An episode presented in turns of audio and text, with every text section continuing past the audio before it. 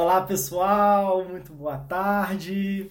Pedro Costa aqui. Estou muito feliz em estarmos juntos para mais um episódio do nosso Fala Ansiedade. Hoje é o 36 episódio do nosso, do nosso Fala Ansiedade.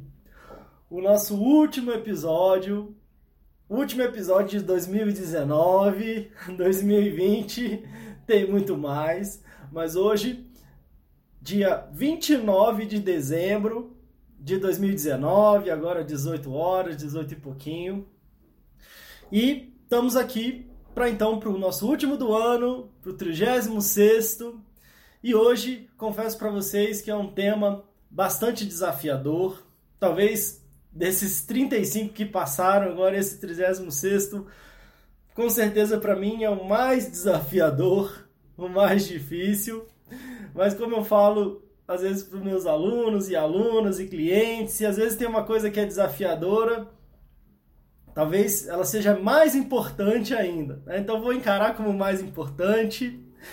Confesso para vocês que aqui antes de entrar, eu cheguei até a fazer uns exercícios que eu passo também, o exercício do 336 de respiração. Mas por que, que é um tema desafiador? Porque é um tema que eu vou falar hoje sobre a minha jornada até aqui, por que, que, eu falo de ansiedade, por que, que eu falo tanto de ansiedade. É, muita gente pergunta por que, que você escolheu esse tema, né? Eu brinco que, esse, que eu escolhi esse tema, ao mesmo tempo eu sinto que talvez esse tema me escolheu. E pelo fato de, enfim, é, faço aqui, né? Tenho um canal no YouTube, é, aqui a questão do, do, Instagram, perfil no Instagram, no, Facebook, enfim, todo esse trabalho no mundo online. Eu tenho aprendido, tenho alguns professores, tenho alguns mentores. E estava em São Paulo agora há pouco, sou aqui de Brasília, estava aqui, estava em São Paulo, é, no evento ao vivo do, né, de um dos professores, de um dos mentores, e lá ele trouxe a importância da gente falar sobre a nossa história sobre a gente trazer um vídeo, falando um vídeo sobre a nossa história. Então eu tava até adiando um pouquinho, né? Porque às vezes é uma coisa que a gente tá meio assim, não tá muito confortável, a gente vai adiando. Mas eu falei, bom, então agora vamos esse, vamos esse do último do ano. E então tem bastante coisa para falar. Quero saber se vocês estão me ouvindo bem. O pessoal já foi entrando aí, né? A gente está ao vivo aqui pelo Instagram, então quero dar muito boa tarde para quem está ao vivo aqui pelo Instagram. E como eu falo sempre, claro, bom dia, boa tarde, boa noite, boa madrugada. Se você está assistindo, até pelo Instagram aqui também, ou pelo YouTube, Facebook, ou se você estiver ouvindo aí por algum aplicativo de podcast, pelo Deezer, pelo Spotify, então tudo de melhor para vocês também. Então o pessoal já tá dando um joinha ali. Vou dar um oi para todo mundo. Oi, Shirley, Ilma, Sorriso, tudo bom, Janete, Alessa, Davi, Adriele, Josa, Kátia, Eliene, Angel, legal. Bom, gente, então vamos lá, né? Que bom que vocês estão me ouvindo. E como sempre, se estiverem curtindo aí, oi Júlio, tudo bom? Se estiverem curtindo, puderem clicando aí no, no coraçãozinho também, assim o Instagram entende que esse pode ser um conteúdo interessante e ele compartilha para mais pessoas, então vocês vão estar me ajudando e ajudando outras pessoas também a terem contato com esse conteúdo.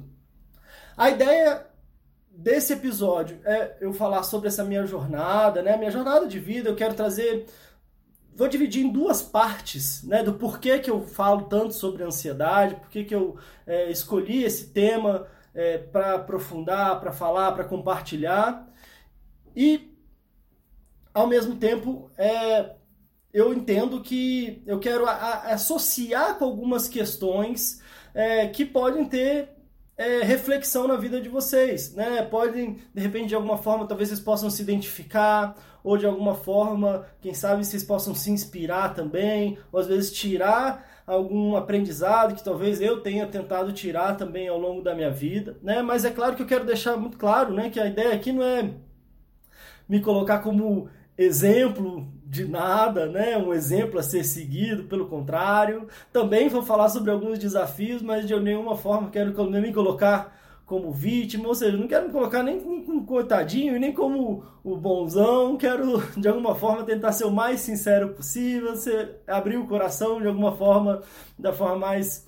É, me abrir da forma mais. Né, tentar fazer da forma mais tranquila possível. É claro que a gente já faz isso, já fiz isso em processos terapêuticos, em terapia, em atendimentos, em onde, onde eu era atendido, onde eu pude compartilhar, mas é claro que é de uma forma mais íntima do que de repente aqui, né, no nosso programa mas eu acredito que pode ser sim positivo e ao mesmo tempo, né, se eu escuto também questões tão íntimas de todo mundo, eu sei que vocês, muita, muitas pessoas que me seguem aqui sempre estão compartilhando questões muito íntimas também, seja em relação a desejos, a dores, a dificuldades.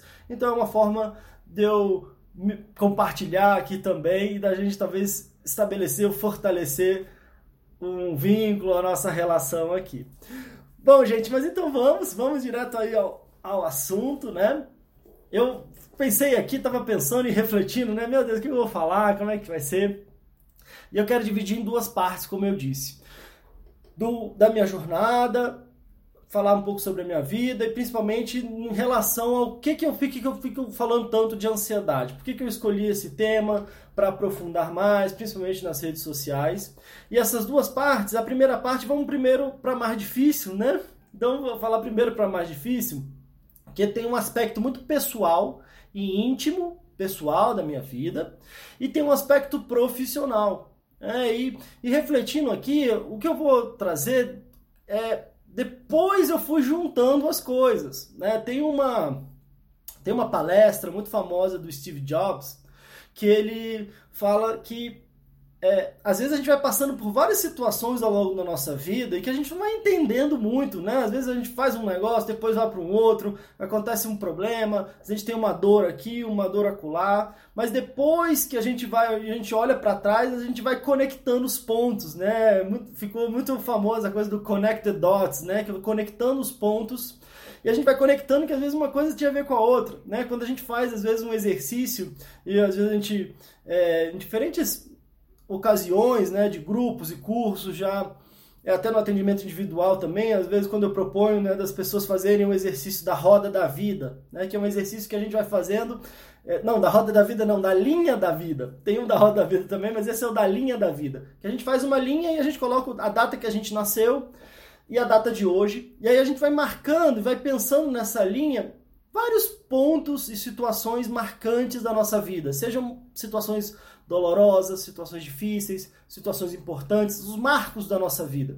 E aí depois quando a gente faz esse exercício e as pessoas, gente, quando é em grupo, a gente vai compartilhando, vai falando, é interessante que a gente, nossa, essa minha dor aqui, se não fosse por ela, eu não tinha seguido tal caminho, de repente eu não tinha ido por tal lado, às vezes eu fui demitido aqui, mas de repente eu encontrei outro trabalho ali, eu tive essa dor aqui, eu tive essa, essa perda aqui, e de repente eu tive um ganho acolá.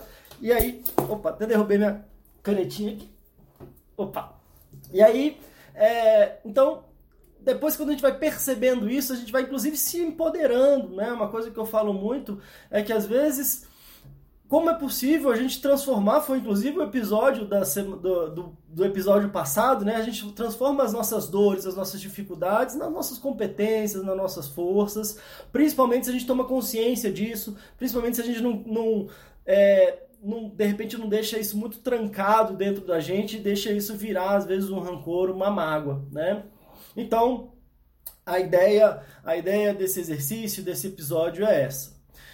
Quando eu falo na primeira parte, a primeira metade, né? E aí, o que, que eu percebi? Depois conectando os pontos, né? Voltando às, voltando no que eu estava dizendo que tiveram vários elementos que eu fui percebendo que ao longo da minha vida, desde as vezes ali da pequena infância e depois da adolescência, né? Ao longo da minha adolescência ficou mais claro e aí eu tive um, um sintoma de ansiedade que era muito chato, é um sintoma de ansiedade que era muito, é um sintoma físico de ansiedade e que ficava mais evidente, né? E depois foi ficando mais evidente, como é que depois eu fui resolvendo isso.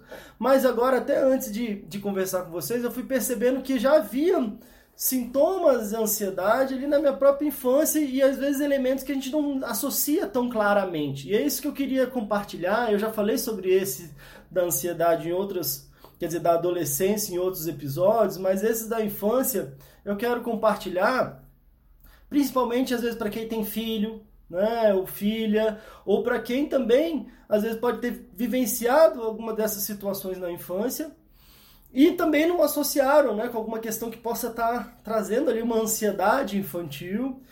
Então, você é, e às vezes até entendendo que de repente essas coisas vêm lá de trás, né? Vêm lá de trás, às vezes elas vão mudando de jeito, mudando de nome, mudando de sintoma, mas principalmente a ideia de que quando a gente não vai trabalhando, eles vão mudando, vão mudando, mas vão crescendo, vão crescendo e vão nos trazendo dificuldades, né? Então, o, é, nunca é tarde para a gente se conhecer melhor, para a gente trabalhar essas questões, para a gente transformar esses desafios. Então quero começar falando um pouquinho aqui, né? É, eu sou de Brasília, né? Nasci aqui em Brasília. É, meus Brasília tem uma, uma, uma, característica interessante que as pessoas muito bem, é uma mistura de regiões, né? Brasília é uma cidade muito nova, né? Tem acho que 60, 60 e pouquinho, 60 e pouquinho anos, né? E então é, as pessoas vêm muito de fora, né? No meu caso, por exemplo, meu pai é carioca, veio do Rio, minha mãe veio do Nordeste e tal, se conheceram aqui. Mas é, quando eu tinha por volta de um ano de idade, né? Então, ou seja, eu não lembro, os meus pais se separaram. Então, para mim, meus pais sempre foram separados. Até então, isso também não foi nenhum grande é, problema para mim nem nada. Mas isso já é uma característica da minha da minha história de vida, né? Então, aí, enfim, fiquei morando com a minha mãe Passava, às vezes, final de semana, tinha momentos com meu pai, mas fiquei morando é, com a minha mãe. Mas características que eu é, já comecei a perceber e pensar né, em relação à ansiedade, falavam que era criança que ficava muito quietinha ali, ficava ali brincando com meus brinquedos, uma criança meio tímida, né? Então essa questão da timidez pode ser um elemento aí, um pontinho de atenção, né? Claro que não é uma ligação direta de ah, ansiedade de algo muito preocupante, mas talvez um pontinho de atenção ali na infância.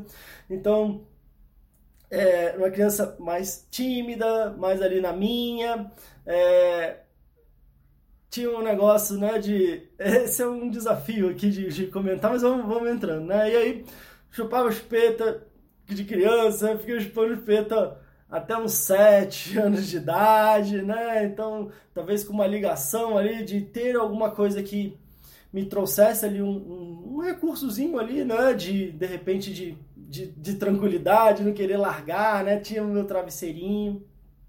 Tem um elemento que, por exemplo, depois a gente foi acompanhando a minha filha né, no desfraude e tinha um elemento às vezes de insegurança na infância que depois muitos pais comentam né, que é, que é a questão do xixi na cama. Né? Então eu lembro de algumas vezes, assim, de repente, depois até, sei lá, com 5, 6, 7 anos, às vezes eu dormi no casa do meu pai, ou dormi na casa da minha mãe, ia fazer xixi na cama e ficava aquele clima em casa, às vezes dormia na casa do meu pai e queria esconder que tinha feito xixi na cama, e às vezes, eu, por que eu tô falando isso? E às vezes até uma coisa meio, é, sei lá, constrangedora, né? Até hoje, sei lá, né, falar sobre isso traz um constrangimento, mas eu acho que vale a pena falar sobre isso porque percebo que eu lembro que nem não foi muito o meu caso, né? Mas ao atender muitos pais e às vezes quando eu atendia criança também, às vezes os pais trazem querendo às vezes brigar com a criança e às vezes sem entender que o que, que daquele, aquela situação, o que está acontecendo ali, pode ser um elemento de alguma insegurança, né? Às vezes a criança absorve muito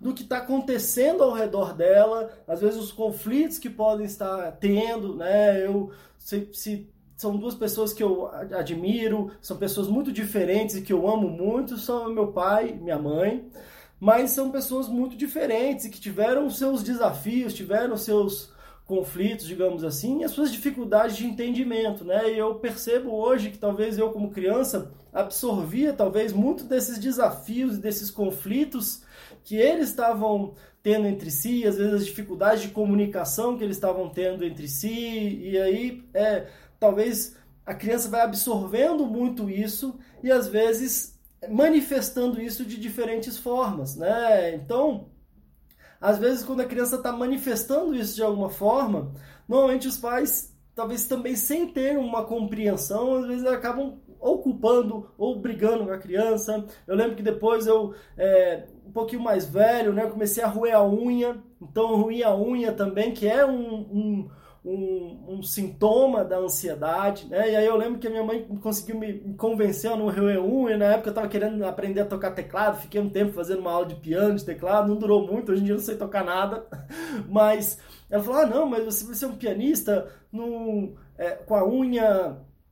É, roendo unha não é legal, e aí de repente de algum jeito eu consegui parar de roer unha, mas pensando agora, talvez a ansiedade e a insegurança ela foi se manifestando de diferentes formas ali, né? Então, por que eu estou é, compartilhando isso? Porque às vezes a gente pode ter um caso, eu, eu escuto isso muito, né? Às vezes vem é, pais e mães falando, nossa, Pedro, tem um filho ou uma filha que não para de roer a unha, ou começa a roer a unha da mão, depois vai para roer a unha dos pés, e às vezes ficam é, naquela angústia até sangrar, e às vezes eu tento brigar, eu tento botar pimenta, eu tento botar esparadrapo, ou seja, a gente fica tentando lidar com o sintoma, de, é, o sintoma é o que a manifestação ali, né? Então eu fico tentando conter o sintoma, parar com o sintoma, mas muitas vezes eu não tenho a compreensão que aquele sintoma é só um aviso, é alguma coisa que está me sinalizando de algo mais profundo, de alguma coisa emocional que está acontecendo por dentro ali. Né? Então,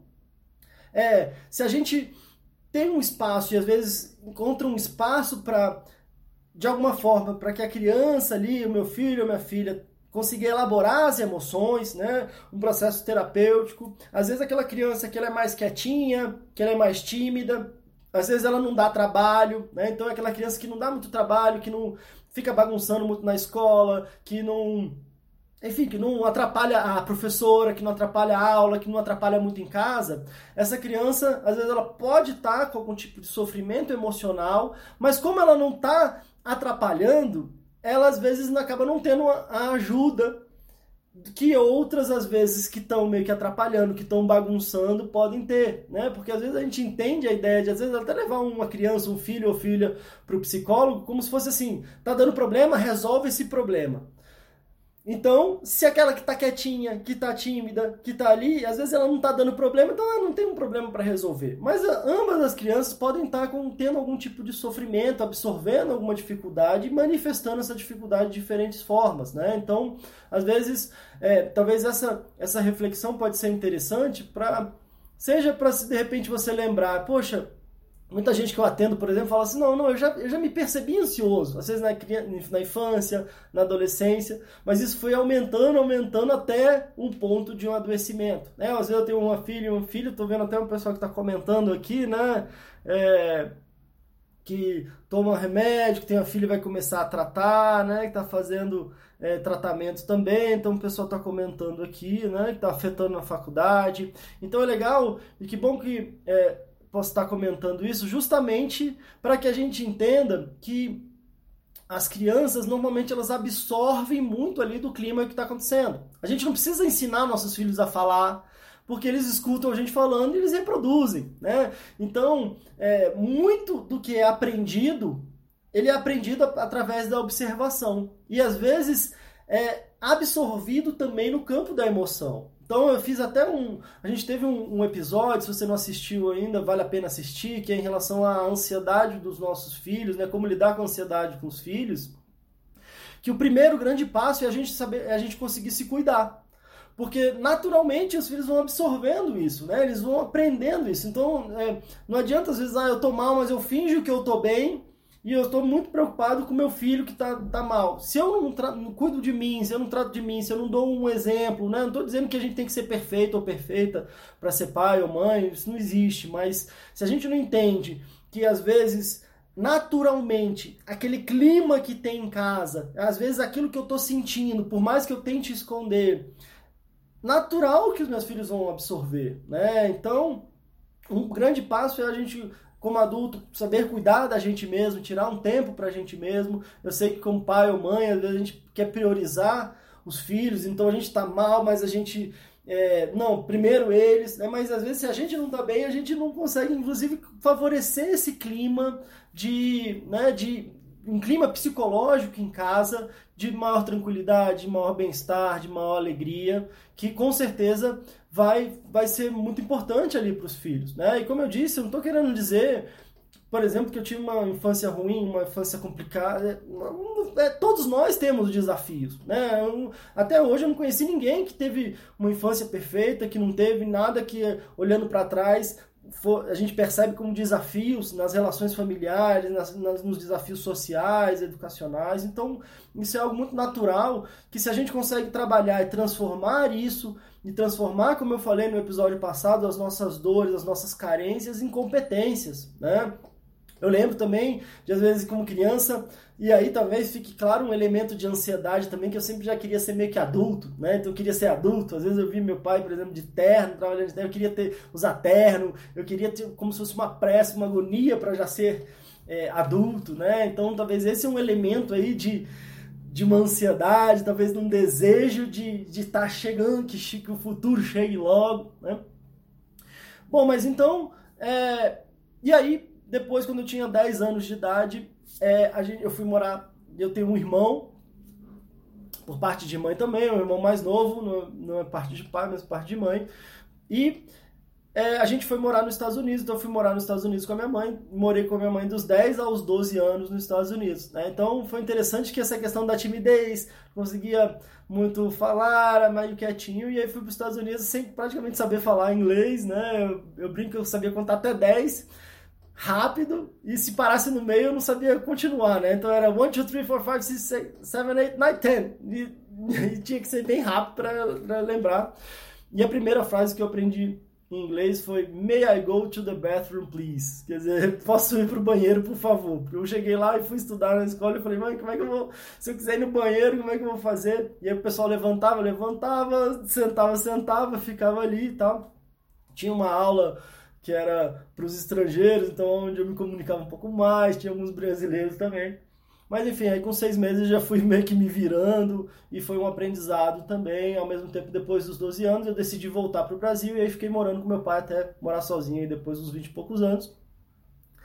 É... E talvez isso, esse desafio de ter que de querer às vezes me comunicar e não conseguir, talvez já me ajudou um pouco nessa questão da timidez, né? Então, ao voltar aqui para o Brasil, talvez isso já foi um pouquinho, já veio um pouquinho melhor. Só que, como eu falei, eu queria comentar de um sintoma desafiador e aí que me acompanhou bem aí minha, minha adolescência quase toda, que é o que eu chamava de entalar. E depois eu atendi muita gente com esse sintoma que é, às vezes na hora de comer, eu sempre tinha que deixar um copo d'água, né? Deixei até uma aguinha aqui, né? Porque falar sobre essas questões não é, é um desafiador. Mas graças a Deus hoje em dia eu não tenho mais esse sintoma. Mas antes, toda vez que eu tinha que comer, quando eu ia comer, eu sempre tinha que deixar um líquido do lado, né? Um suco, um refrigerante que às vezes eu estava comendo e de repente trancava a minha garganta e aí parecia que eu não conseguia engolir. Então a comida parecia que dava um nó e ficava travada aqui e às vezes me dava uma sensação meio que de sufocamento, né? Como se parece que não saía nem descia. E aí eu tinha que beber alguma coisa para engolir, parece que aí a comida descia meio que rasgando, né? Então era uma agonia muito grande. E uma agonia muito grande, ao mesmo tempo, é como se eu ficasse tão acostumado a ter aquela agonia que já fazia parte do meu dia a dia. Né? Outro dia eu fui dar uma, uma dica tal pelo WhatsApp falando sobre isso, né? do desafio de quando a gente se acostuma com a nossa ansiedade. Às vezes a gente se acostuma tanto com a nossa ansiedade que parece que ela faz parte da gente, parece que ela nunca ela vai continuar para sempre e a gente está meio que acostumado, a gente é, é como se a gente é, de alguma forma se aceitasse que isso faz parte da vida. E ao mesmo tempo, quando a gente faz isso, é como se a gente nem quisesse buscar melhorar e a gente já se contenta com aquilo e aí a gente acaba vivendo um sofrimento que a gente não precisa sofrer a vida inteira com isso, né? E às vezes era meio que meu caso, era uma coisa muito ruim, muito desconfortável. É, algumas poucas pessoas que me conheciam, às vezes meu pai, poucas pessoas sabiam, mas ao mesmo tempo eu não falava para ninguém, então eu deixava ali a água, o suco, ia e tomava e, e ficava às vezes uma sensação de sufocamento, né? Então às vezes chegava uma, chegava a hora que eu tinha que botar para fora no evento, quando eu estava num lugar assim, às vezes eu não percebia que tinha a ver com a minha ansiedade, né? Então às vezes eu tinha essa coisa, ah, entalei, né? E às vezes eu, pessoas me explicavam, não, mas não tem como entalar, desce e tudo mais, mas eu falava, não, tô entalando mesmo. E é físico mesmo, né? Eu tô sentindo algum problema na minha garganta, sei lá, um jeito da, da minha garganta, não sei o que que é, mas é real, né? Não é emocional, não é psicológico. Então, eu entendo muito, né, quando a gente vai conversar e quando vou atender muitas pessoas que trazem diferentes sintomas físicos, né? Quando a pessoa está passando mal, tendo uma crise de ansiedade, e ela vai para o hospital, vai, não, não, isso é psicológico, você não tem nada pessoa está ali com uma sensação de morte, com todos os sintomas ali horríveis ali da ansiedade, e a pessoa, não, você não tem nada, vai para casa, ou no, ou no melhor, do, do, né, às vezes fala assim, não, procura um psiquiatra, procura um psicólogo, mas é como se a pessoa não tivesse nada, é como se aquilo ali fosse, é, não fosse nada, né, e na verdade é algo, com certeza é alguma coisa, com certeza é algo muito sofrido, mas a questão não é que não é nada, a questão é que não há uma origem fisiológica, né? ou seja, no meu caso, não era um problema na minha garganta. Era uma situação que acontecia na garganta, mas por uma raiz emocional, né? Ou seja, a, a origem é emocional. Então, por isso que é importante a gente tratar as nossas emoções, porque aí quando a gente trata as emoções, ou seja, quando a gente trata as causas, os sintomas naturalmente desaparecem. Mas não que não seja nada, né? É algo, inclusive, muito concreto e muito sofrido. Mas então, isso foi me, acompanhando aí ao longo da, da, minha, da minha adolescência toda. Por um lado era muito ruim, muito desagradável, por outro eu já tava, parecia que estava meio que acostumado. Às vezes aumentava no momento de maior tensão, talvez diminuía, mas eu não fazia muito essa ligação. Até que, e aí eu quero, de repente, eu falei que ia falar sobre duas partes, né? Do porquê que eu falo de ansiedade. Essa primeira parte, dessa primeira parte mais íntima da minha adolescência, da minha infância, do meu contexto familiar, ela é uma parte é, importante e vem uma outra parte que é da parte profissional. Só que o que eu vou falar agora tem meio que a interseção, é meio no caminho do pessoal e profissional. Porque então eu ainda tinha esse nó na garganta, mas estava seguindo a minha vida. E aí com 18 anos eu estava meio indeciso ainda, acabei escolhendo, estava pensando em fazer uma coisa, fiz, pensando em outra e acabei escolhendo fazer psicologia. Então aí com 17 anos eu acabei decidindo fazer psicologia e tal, e aí fiz vestibular, que no caso, enfim, fiz o, o PAS e aí passei para a Universidade de Brasília, aqui, né, na Universidade aqui de Brasília. E assim que eu comecei a fazer psicologia, eu fiz uma formação em terapia comunitária, né? Hoje chama-se terapia comunitária integrativa, que é uma formação, é uma metodologia desenvolvida pelo professor Adalberto Barreto. Eu falo muito sobre ele aqui, porque claro, me ajudou muito no meu desenvolvimento, no meu amadurecimento profissional e pessoal também. E até como eu falo nessa interseção de talvez dessa cura que eu tive desse sintoma tão desagradável que me acompanhou por anos aí na minha adolescência que foi justamente na formação da terapia comunitária. Né? O que, que é? Na formação da terapia comunitária, além da gente aprender a metodologia de trabalhar com grupos, de conduzir os grupos, de facilitar os grupos da terapia comunitária, ao longo da formação a gente tinha muito trabalho para o próprio terapeuta. Né? Então, a gente foi meio que um ano de formação, a gente tinha os módulos e a gente ia, tinha, ia é, tendo que ter práticas, então a gente ia conduzindo é, os grupos. Né? A gente, ao longo disso tudo, eu fiquei uns, foram acho que nove anos, toda terça-feira, na Candangolândia, no, no, no, centro de saúde da Candangolândia, que é uma cidadezinha aqui do lado, é como se fosse um bairro aqui de Brasília, né? uma cidade satélite, nem se chega a ser cidade satélite, um bairro aqui é, de Brasília. E aí era um trabalho voluntário, a gente ficou nove anos conduzindo lá. Nessa época, meu pai fez esse curso de terapia comunitária, minha avó que é psicóloga, meu pai é médico também, então a gente meio que se juntou as três gerações para fazer essa formação. E aí a gente ficou junto lá fazendo a, terapia comunitária, depois vieram outros terapeutas, outros colegas. Mas durante a formação, e aí é um ponto muito interessante, a gente ia se trabalhando também. Então tinham vivências, tinham exercícios.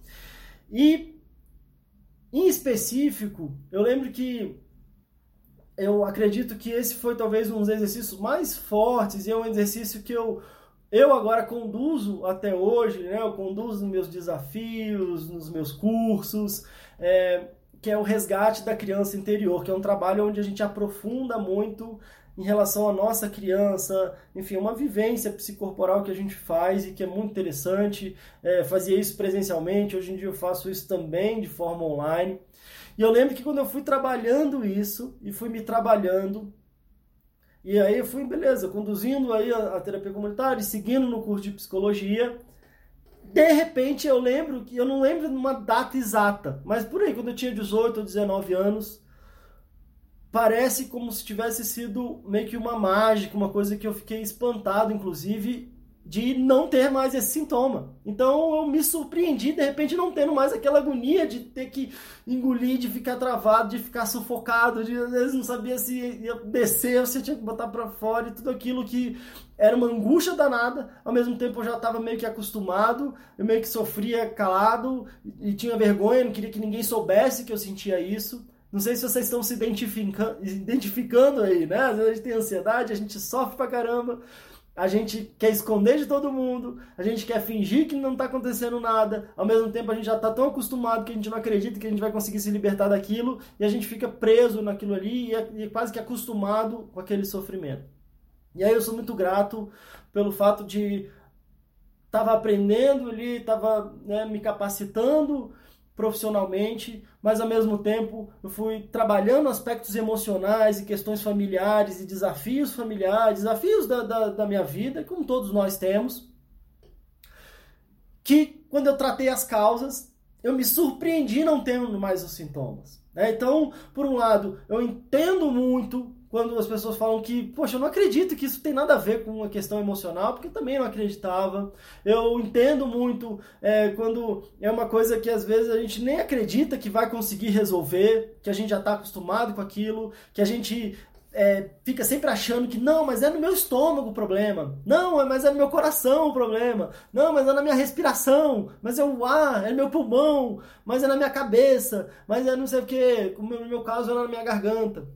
Porque é difícil a gente compreender que o buraco é mais embaixo ou é mais para dentro e que às vezes as nossas emoções, os nossos desafios podem estar tá criando tamanho sintoma, né? E que às vezes é sempre acompanhado por às vezes sintomas emocionais e sintomas muitas vezes físicos também. Mas talvez eu tenha sido aí a prova viva e tenha vivenciado isso e é uma coisa que eu falo sempre: se a gente fica focando só em diminuir o sintoma, a gente pode ter um alívio. Eu tive estratégia de tomar o líquido, então beleza, não me sufocava tanto, porque às vezes quando eu parecia quem tá lá, eu bebia, eu descia. Só que eu estava só tentando focar no sintoma. Se a gente foca no sintoma, a gente só tem um pequeno alívio, a gente tem um alívio. Se a gente foca nas causas, a gente pode promover a cura. E essa cura foi promovida no meu caso e me surpreendeu, de repente olhando para trás e não tendo mais. Como eu cito um exemplo de um, de um cliente que eu atendi alguns anos atrás, que depois ele falou: Olha, Pedro, eu nem comentei com você porque eu já tinha desistido, mas é, eu sempre tentei parar de roer um e nunca consegui. E ele já tinha mais de 50, 60 anos já. E aí eu falei, poxa, ele me disse, olha, tem uma, duas semanas que depois que eu fui me tocar que eu não tô roendo mais a unha. E ele, e ele chegou lá na terapia, nem acreditou, ele falou, oh, eu só vim aqui porque minha mulher me obrigou. Porque eu entendo que se eu tomo um remédio, esse remédio tem uma química e atua no meu cérebro. Agora eu vim aqui conversar com você e ficar falando com você aqui, o que, que isso vai resolver? Né? E eu agradeci muito a sinceridade e o convidei a fazer uma experiência. Eu falei, bom, já que sua mulher te obrigou mesmo, então vamos conversar aqui, vamos fazer um teste, vamos ver o que, que você vai se sentindo.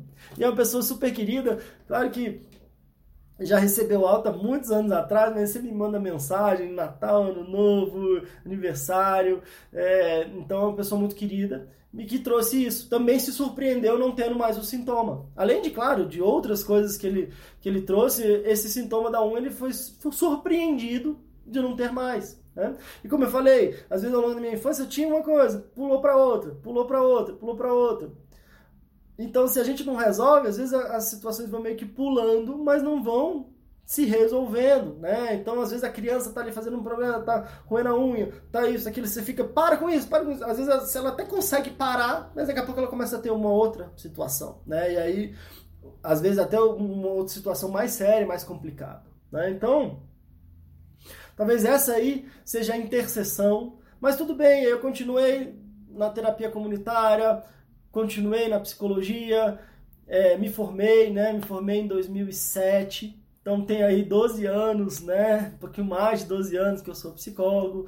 Tem uns 17 anos que eu sou terapeuta comunitário, que eu trabalho muito com grupo. Mas até então eu trabalhava com grupo, trabalhava como psicólogo, atendendo é, as pessoas que buscavam é, o atendimento psicológico, né? Então com diferentes temas.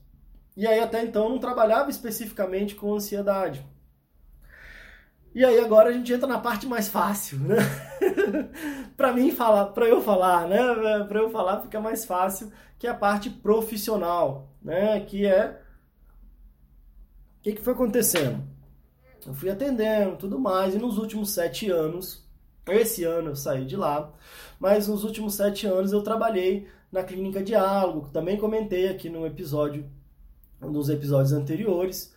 Foi uma honra, foi um privilégio é, trabalhar na Clínica Diálogo foi uma experiência muito grande. Né? Lá eu atendia por convênio, hoje em dia eu não atendo mais por convênio, mas eu atendi lá durante esses sete anos por convênio e foi uma experiência muito rica porque eu tive a oportunidade de atender muitas pessoas. Né? Eu fazia os atendimentos, eu fazia os acolhimentos, que é receber os clientes na clínica e encaminhar para outros psicólogos. Eu trabalhei como responsável técnico lá de, algumas, de uma das unidades, né? então é, ao longo desse período aí foram mais de 9 mil atendimentos, né? Eu falo isso porque toda vez eu me surpreendo, né? É, e eu só acredito que às vezes o sistema contabilizava lá. Então, é, e o que acontecia é que às vezes até eu ia conversar com algumas pessoas e eu começava a falar, olha, se você for fazer um trabalho, eu aconselho você fazer um trabalho relacionado à ansiedade. Porque eu percebo que mais da metade das pessoas que procuram a terapia, elas estão procurando a terapia por conta da ansiedade. Às vezes elas ou estão já com crise de ansiedade, com transtorno de ansiedade, já com nível de adoecimento relacionado à ansiedade, ou pelo menos a ansiedade é um sintoma presente ali na vida delas.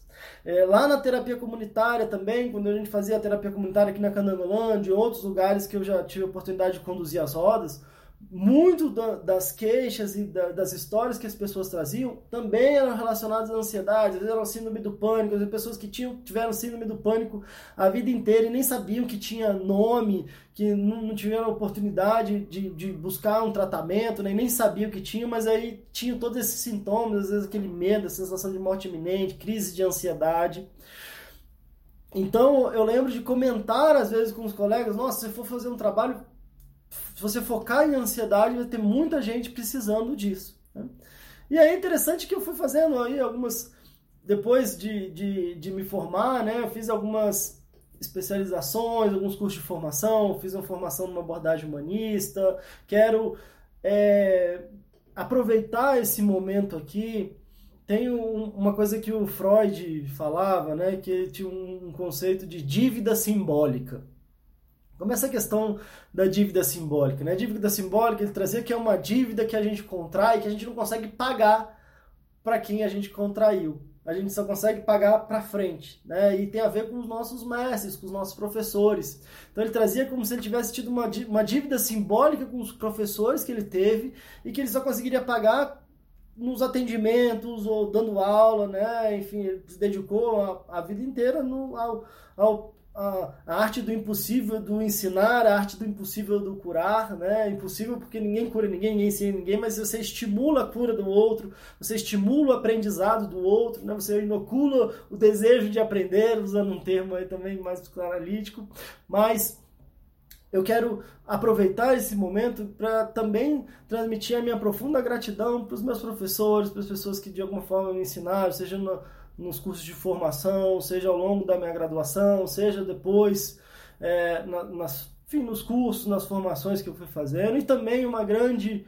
uma grande dívida simbólica com todas essas pessoas que que eu atendi, que eu tive a oportunidade, que tive o privilégio de conversar e que de alguma forma confiaram em mim para estar tá se, se abrindo, se colocando e, e, e ao mesmo tempo com certeza isso foi um grande aprendizado para auxiliar outras pessoas, né? Eu, eu, comento que às vezes uma pessoa que eu atendo, ela sem perceber, ela tá, cara, a gente está focando ali no bem-estar, no alívio dos sintomas, na remissão dos sintomas, mas ao mesmo tempo a experiência que ela traz de vida às vezes ajuda outras pessoas também, né? Quando a gente está trabalhando em grupo, hoje em dia até online, quando a gente está fazendo um desafio, seja ali às vezes no WhatsApp, uma pessoa traz é, um desafio, outro se identifique, a gente junto vai crescendo junto, né? Isso desde lá da terapia comunitária, então quero honrar muito e de, de verdade agradecer aos professores, aos clientes, aos alunos, com certeza foi, foram de, de grande importância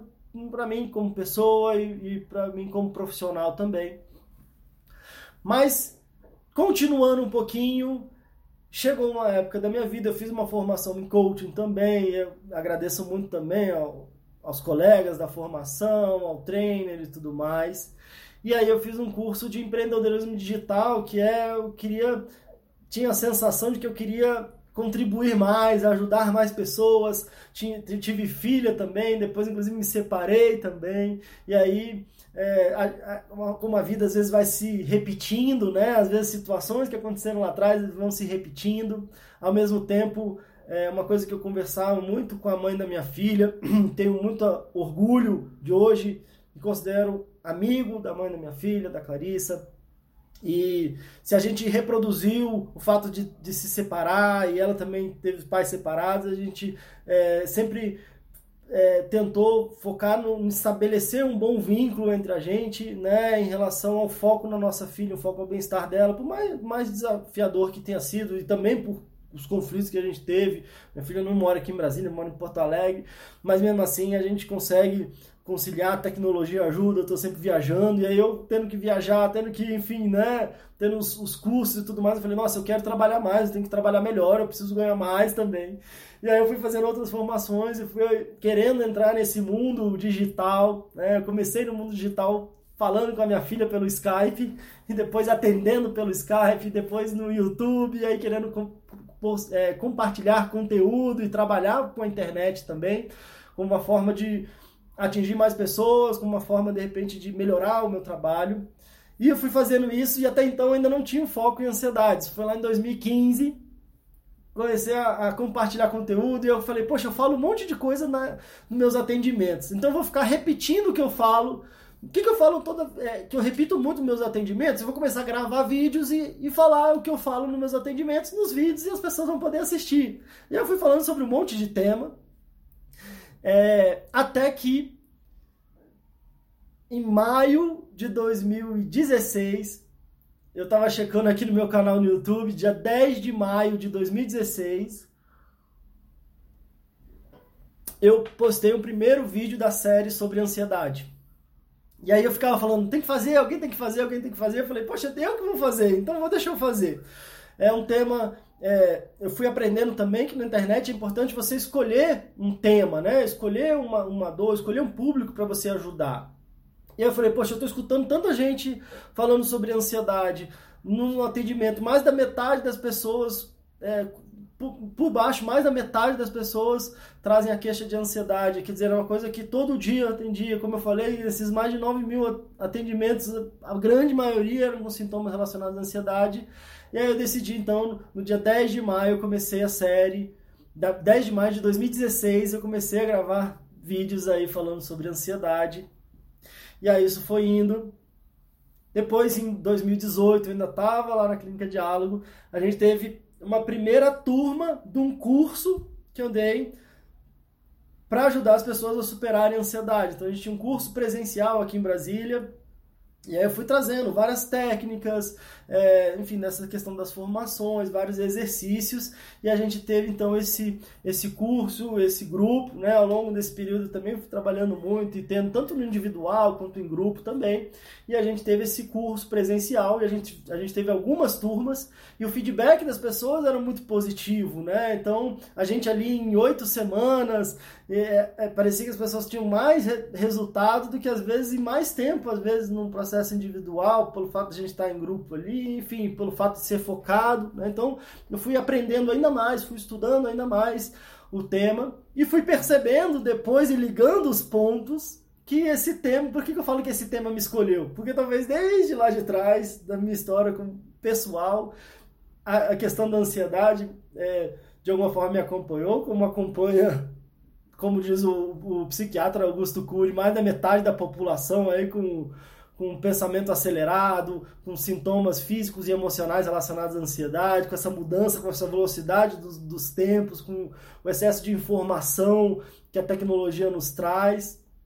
E aí, enfim, e aí a gente foi aprofundando e tendo essas turmas, e aí é, depois, claro, com o trabalho aqui, a gente foi tendo um atendimento individual também, os cursos online, os desafios online, até que esse ano, no meio do ano, agora de 2019, eu acabei tendo que sair lá da, da clínica de aula com, de alguma forma, com muita gratidão, mas eu tive que seguir um outro caminho para ter mais tempo, para me dedicar para, enfim, tanto para o trabalho online quanto presencial, tendo no consultório aqui também mas aí interrompendo essa, esses atendimentos por convênio, né, essa quantidade muito grande que, de atendimentos que foi por um lado muito positivo, mas que também estava sendo chegou um ponto de ter aprendi bastante, mas estava um ponto que eu precisei, enfim, seguir outros passos, né, é, ao longo da vida. E aí a gente teve também aí já a turma de, do curso online, que foi o, esse curso presencial, que estava dando muito certo presencial, a gente testou online, está sendo muito positivo também, tendo desafios, e enfim, chegando aí até o final de 2019. E também no início de 2019 eu falei que estava gravando vídeos, né? Então eu gravava vídeos de 5 a 10 minutos, que foi o Ansiedade. Hoje em dia é uma ansiedade, tá no 49, então tem 49 vídeos desse Ansiedade e a gente, e esse ano eu comecei o, o projeto do Fala Ansiedade, que é esse programa que era semanal. Hoje em dia agora a gente está com dois por semana. Então, em 2020, a ideia é que a gente tenha dois por semana. É, mas então tivemos 36 episódios aí ao longo desse ano. Começou em 2019, lá em março. E chegando até hoje, agora, dia 29 de dezembro. Bom, gente, que saga, foi suado.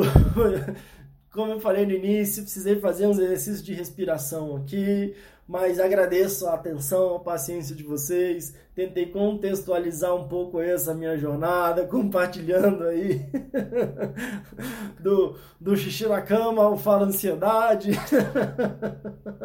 mas espero de alguma forma ter contribuído, agradeço a atenção de vocês, agradeço aí a disposição, espero de alguma forma ter inspirado aí, seja vocês na relação do filho de vocês, seja vocês na relação da ansiedade de vocês, o que eu quero dizer é que tem saída sim, quero dizer que você não precisa se acostumar com a sua ansiedade, às vezes tem coisas que a gente precisa se acostumar, coisas que não estão no nosso alcance. Né? Tem até uma, uma oração né, que diz que é o desafio é a gente saber aceitar aquilo que a gente não pode mudar e mudar aquilo que a gente pode mudar. Né? E às vezes, ou seja, a gente ter talvez uma, um nível de aceitação para um nível de compreensão para aceitar aquilo que a gente não pode mudar, e a força e a energia para mudar aquilo que a gente pode mudar, e a sabedoria, e uma sabedoria para diferenciar o que, que é que a gente pode mudar e o que, que não pode mudar. E o que eu quero dizer para vocês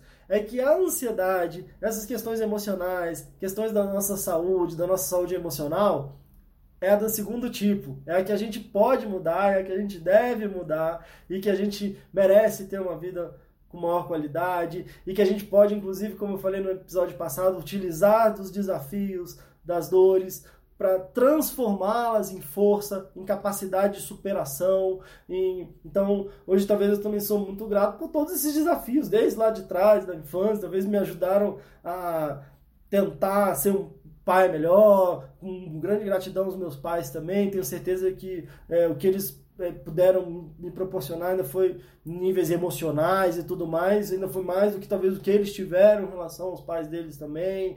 E e talvez não, eu talvez não teria escolhido a minha profissão e teria encaminhado a minha vida se também não fosse por essas questões todas. Claro que eu tentei fazer um resumão aqui, né? Mas é, mas é isso. Quero agradecer o pessoal comentando aqui. Brigadão. É, a gente está bem já em cima do horário, então não vou nem poder abrir para perguntas aqui, porque senão daqui a pouco o Instagram corta mesmo a nossa live e eu salvo para depois poder disponibilizar para o YouTube, os outros, as outras as outras redes sociais e botar como um podcast também. O nosso último episódio do ano. Ano que vem tem mais, ano que vem tem muito mais. Vamos abrir novas turmas para os desafios, para os cursos, para os atendimentos, para o conteúdo gratuito aqui, que também é sempre é, um prazer em poder contribuir. Percebi e, e tenho cada vez mais respirado essa missão que é ajudar cada vez mais pessoas e, e mais, mais pessoas. Então, quero ajudar muito, eu quero ajudar nas pessoas o máximo possível e quero ajudar o máximo possível de pessoas. Então, essa questão da tecnologia, de verdade, ajuda muito e sempre me encanta muito saber que eu estou podendo estar aqui e ao vivo e conversando e, e, ao vivo aqui com várias pessoas de, de vários outros estados e até países e depois é, esse conteúdo ser assistido e ouvido aí por bastante gente também. Então é isso, gente. Tudo de bom para vocês. Um ótimo 2020 quero reforçar a ideia de que se a gente fica focando e tentando tratar o sintoma, a gente tem um alívio. Mas se a gente foca nas causas, a gente tem uma cura, a gente tem a superação e a gente tem uma vida com maior qualidade, com maior felicidade, com maior confiança, alegria, que eu tenho certeza que vocês e eu e vocês e todos nós merecemos. Tudo de bom, beijão, ótimo 2020 e a gente se vê no ano que vem. Tchau, tchau.